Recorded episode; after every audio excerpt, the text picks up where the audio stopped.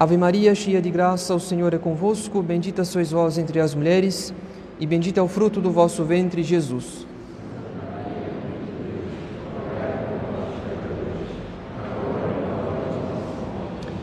Divino Menino Jesus, Nossa Senhora do Rosário, São José, em nome do Pai, do Filho e do Espírito Santo. Amém.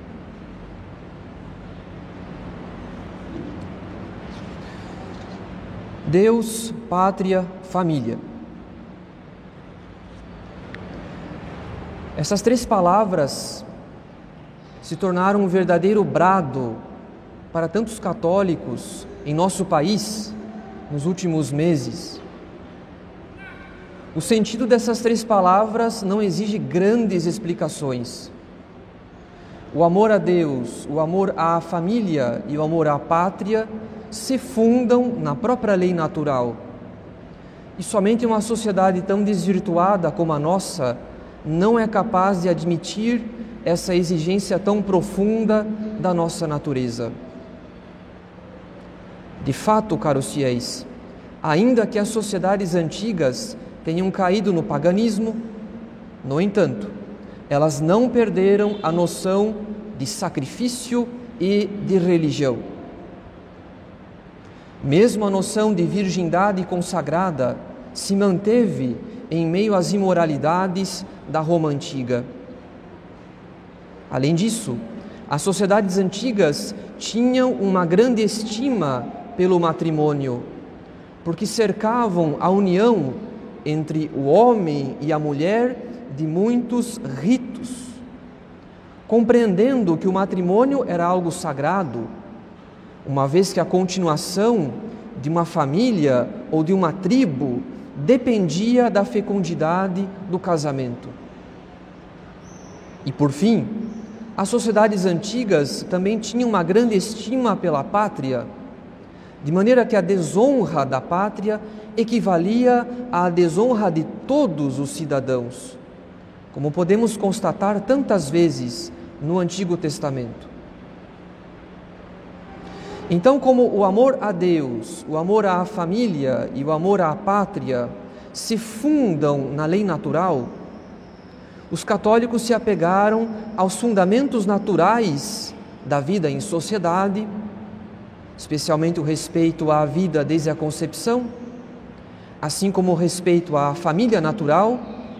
Enfim, os católicos se apegaram aos fundamentos naturais da vida em sociedade quando perceberam o risco de um agravamento da difusão de certas ideologias contrárias à lei natural em nosso país.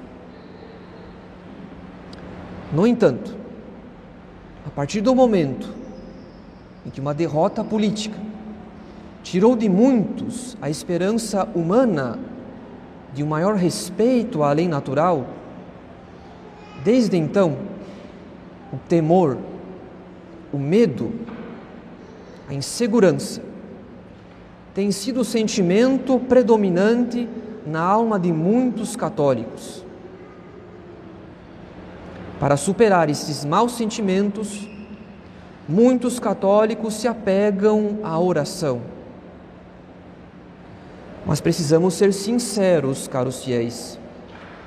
Oração não é mágica. Nosso Senhor deu condições para que as nossas preces sejam ouvidas. E o próprio demônio pode nos entreter em ilusões para que façamos pouco caso dessas condições e assim rezemos sem nenhum fruto. Sendo assim, caros fiéis, não basta bradar o amor a Deus à pátria e à família, sem considerar um ponto fundamental da nossa fé católica: a ordem da caridade.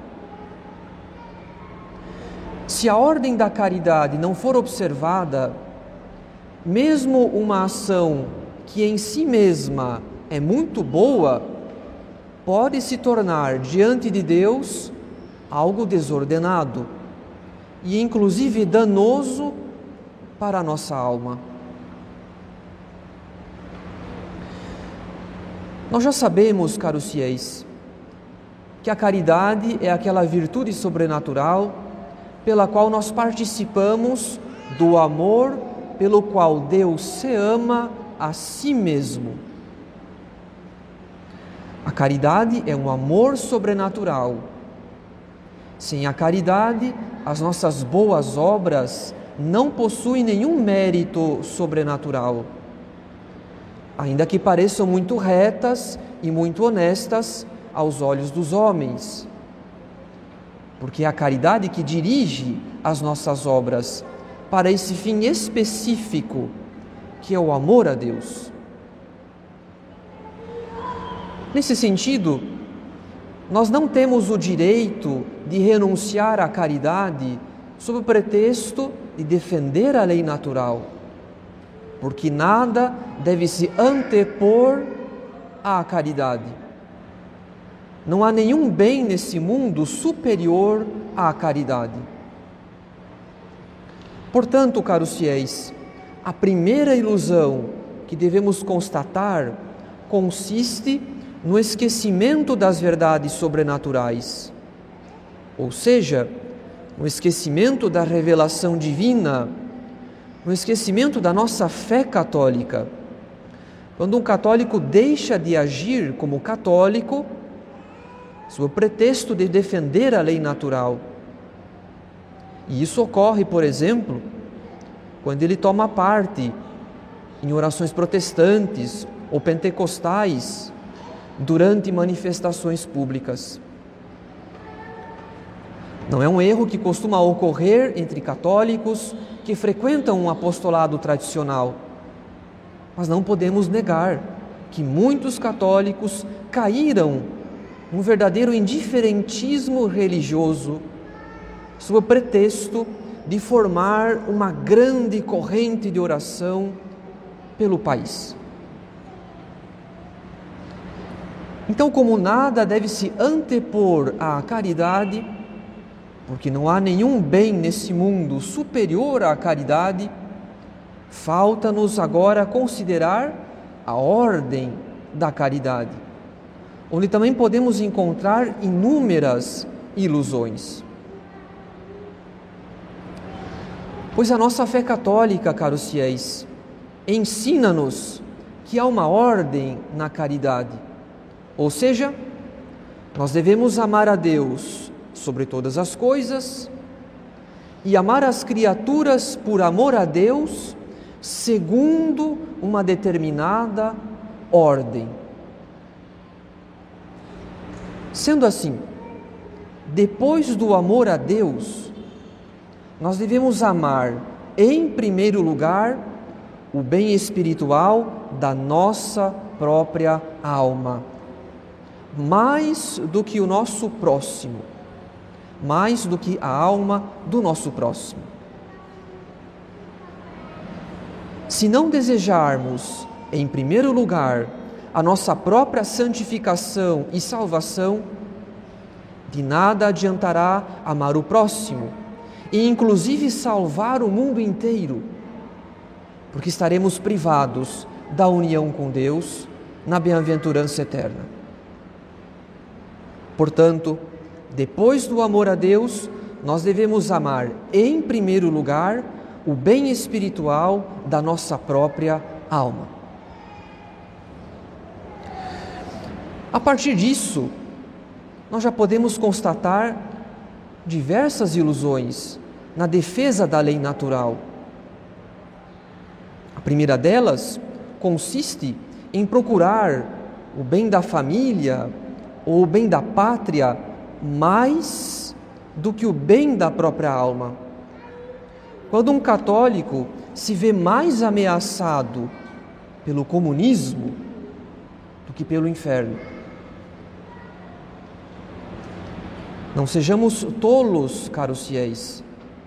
Nosso Senhor mesmo nos disse, está escrito no Evangelho: Não temais aqueles que matam o corpo, mas não podem matar a alma. Temei antes aquele que pode precipitar a alma e o corpo na geena, isto é, no inferno. Portanto, caros fiéis, desagrada a Deus que tantos católicos percam a sua paz e inclusive o seu sono, seja porque temem o avanço das ideologias, seja porque temem uma recessão econômica, sendo que esses católicos dormem todas as noites em perfeita tranquilidade, apesar de viverem afastados dos sacramentos e da vida de oração. De nada adianta amar mais a família ou a pátria do que a própria alma. De nada adianta temer mais o comunismo do que a condenação eterna. Nesse sentido, mesmo que os católicos promovam uma verdadeira cruzada de oração pelo bem da família ou da pátria, seria outra ilusão supor que Deus ouviria as orações, as nossas orações, se não estivermos movidos pela caridade. Deus não pode aprovar o pecado. Deus não pode aprovar nada que seja contrário à santidade. E por essa razão, a condição para que sejamos ouvidos é que sejamos amigos de Deus, ou que pelo menos, pelo menos peçamos essa amizade antes das demais coisas. Por outro lado, muitos católicos pensam que a única condição para que as nossas orações sejam ouvidas é a fé daquele que pede. Pois no Evangelho está escrito: tudo o que pedirdes com fé na oração, vós o alcançareis.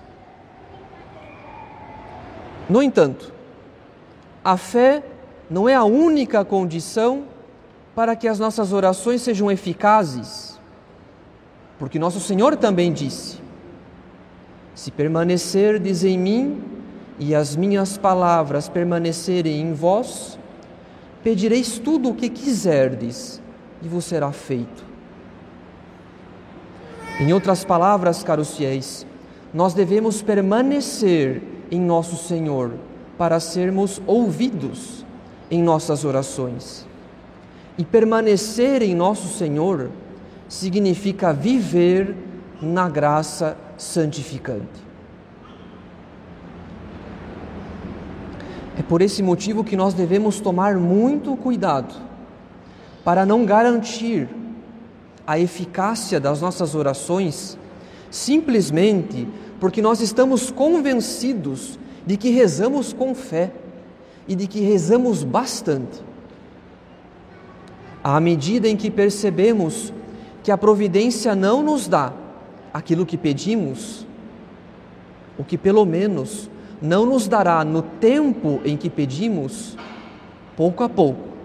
Isso produz o desânimo de uns, mas também o desespero e a perda da fé de outros. Esses males teriam sido evitados se os católicos considerassem a ordem da caridade.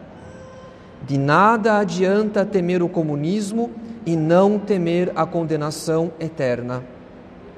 De nada adianta procurar mais o bem da família ou da pátria, mais do que o bem da própria alma.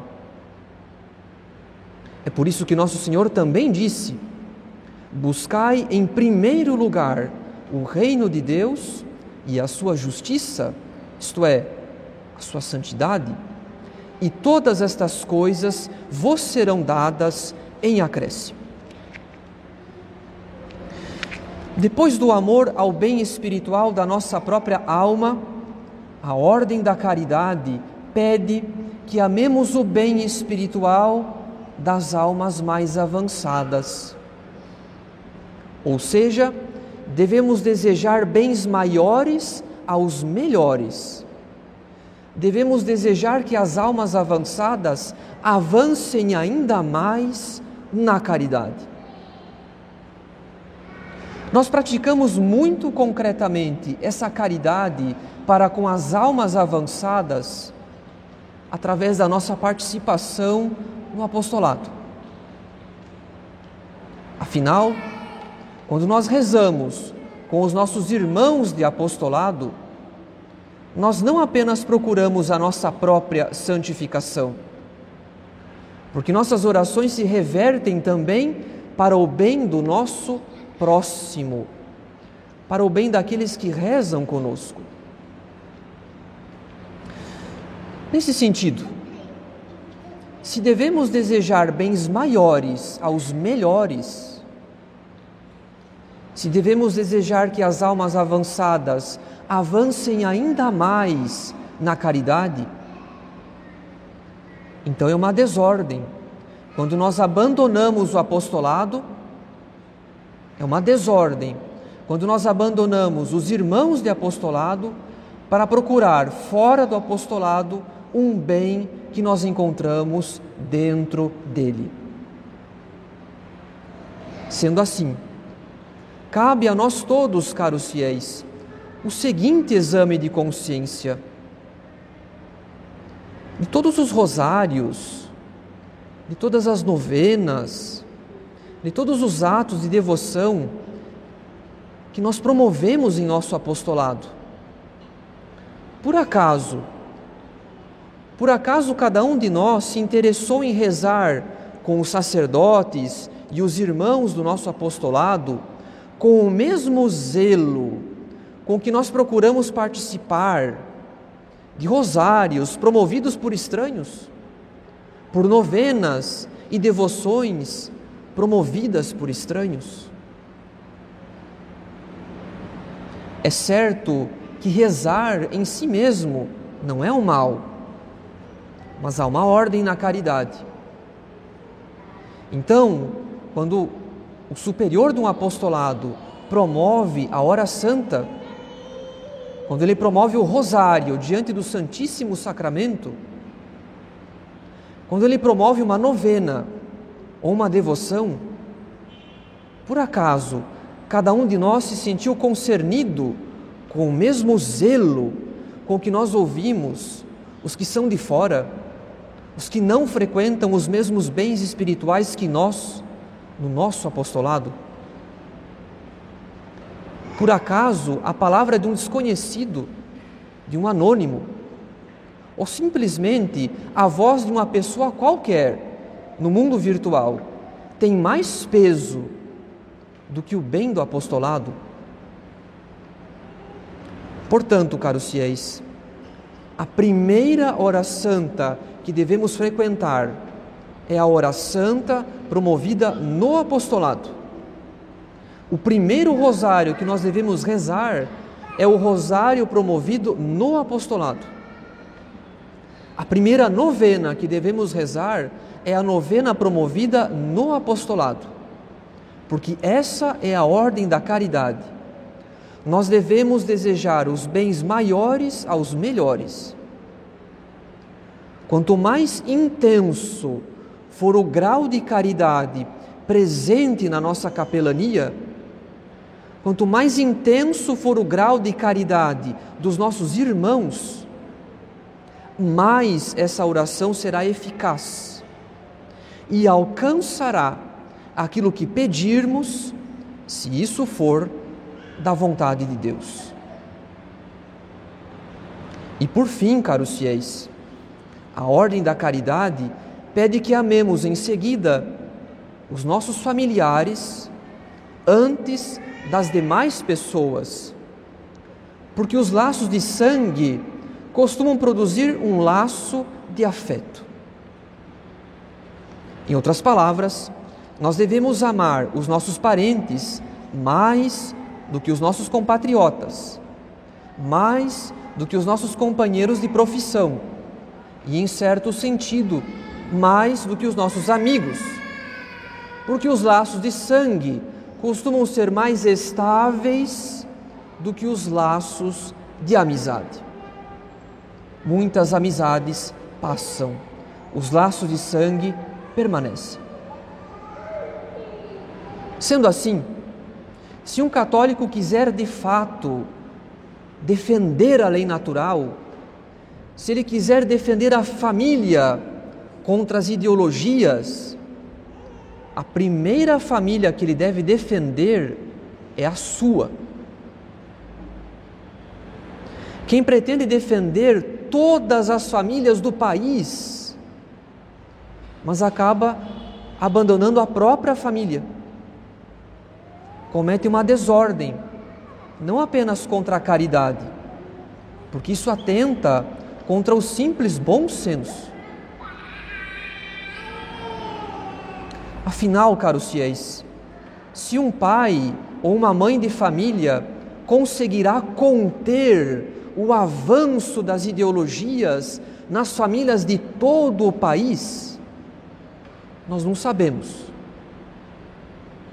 Mas uma coisa é certa: Deus deu autoridade a esse pai ou mãe de família para conter as ideologias dentro da sua própria casa, por meio da oração, da prática das virtudes, do estudo e do respeito à ordem nessa casa, do respeito à disciplina.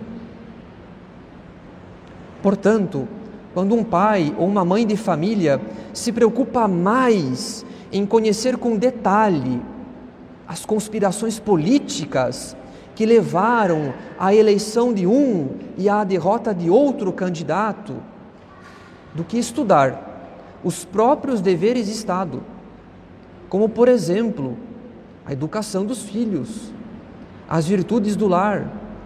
Ou então, quando essa curiosidade desordenada por política rouba o tempo de oração individual e da oração em família. Então é certo, caros fiéis, que essa família vai de mal a pior, mesmo sem saber. Porque quando um dos cônjuges se der conta que os filhos estão desgovernados, ou então que o esposo ou a esposa está em crise, pode ser que ele finalmente reconheça que desperdiçou o tempo que Deus lhe deu para impedir uma tamanha desordem em sua própria família. É a ordem da caridade que pede que amemos os membros da nossa família antes que qualquer outra pessoa com quem tenhamos vínculos de amizade ou de profissão. São Paulo usa de muito, muito rigor nessa matéria quando ele diz: se porventura alguém não tem cuidado dos seus, e principalmente dos da sua casa, negou a sua fé, e é pior que um infiel. 1 Timóteo, capítulo 5, versículo 8. Nós temos um dever, caros fiéis. Nós temos um dever de zelar pela santificação e salvação dos nossos parentes, dos nossos familiares. Mesmo que muitas vezes o melhor que podemos fazer por eles é rezar e dar o bom exemplo sobretudo quando nós não somos ouvidos em razão da nossa fé. Nesse sentido, se um pai ou uma mãe de família prefere ficar com a sua família, prefere dar atenção a seus filhos e, sobretudo, se prefere rezar com a sua família, ao invés de participar, por exemplo, de um grande ato público de devoção pelas famílias do Brasil, nós não devemos condenar esse pai ou essa mãe de família como se isso fosse um sinal de desinteresse ou de indiferença pelo bem da pátria. Porque a primeira obrigação de um pai ou de uma mãe é com os da sua própria família é com os seus de sua casa, porque essa é a ordem da caridade. De tudo isso, a conclusão que devemos chegar, caros fiéis, é muito simples. Obedecer à ordem da caridade é o mesmo que fazer a nossa santificação começar pelos deveres de Estado quem cumpre os deveres de Estado obedece necessariamente à ordem da caridade. Quem foge dos deveres Estado tenta inutilmente alcançar a própria santificação com obras que Deus não lhe pediu e das quais ele não lhe pedirá contas no dia do juízo.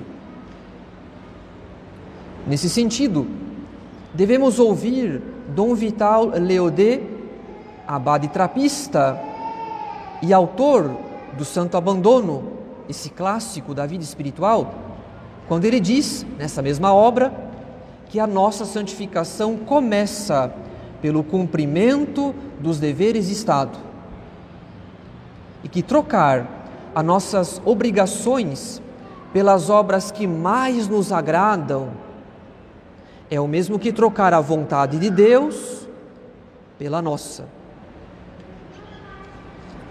Portanto, caros fiéis, tomemos cuidado, porque o amor desordenado pelo bem da família e pelo bem da pátria, em detrimento da nossa própria salvação e da salvação da nossa própria família, pode ser simplesmente um sinal de assídia.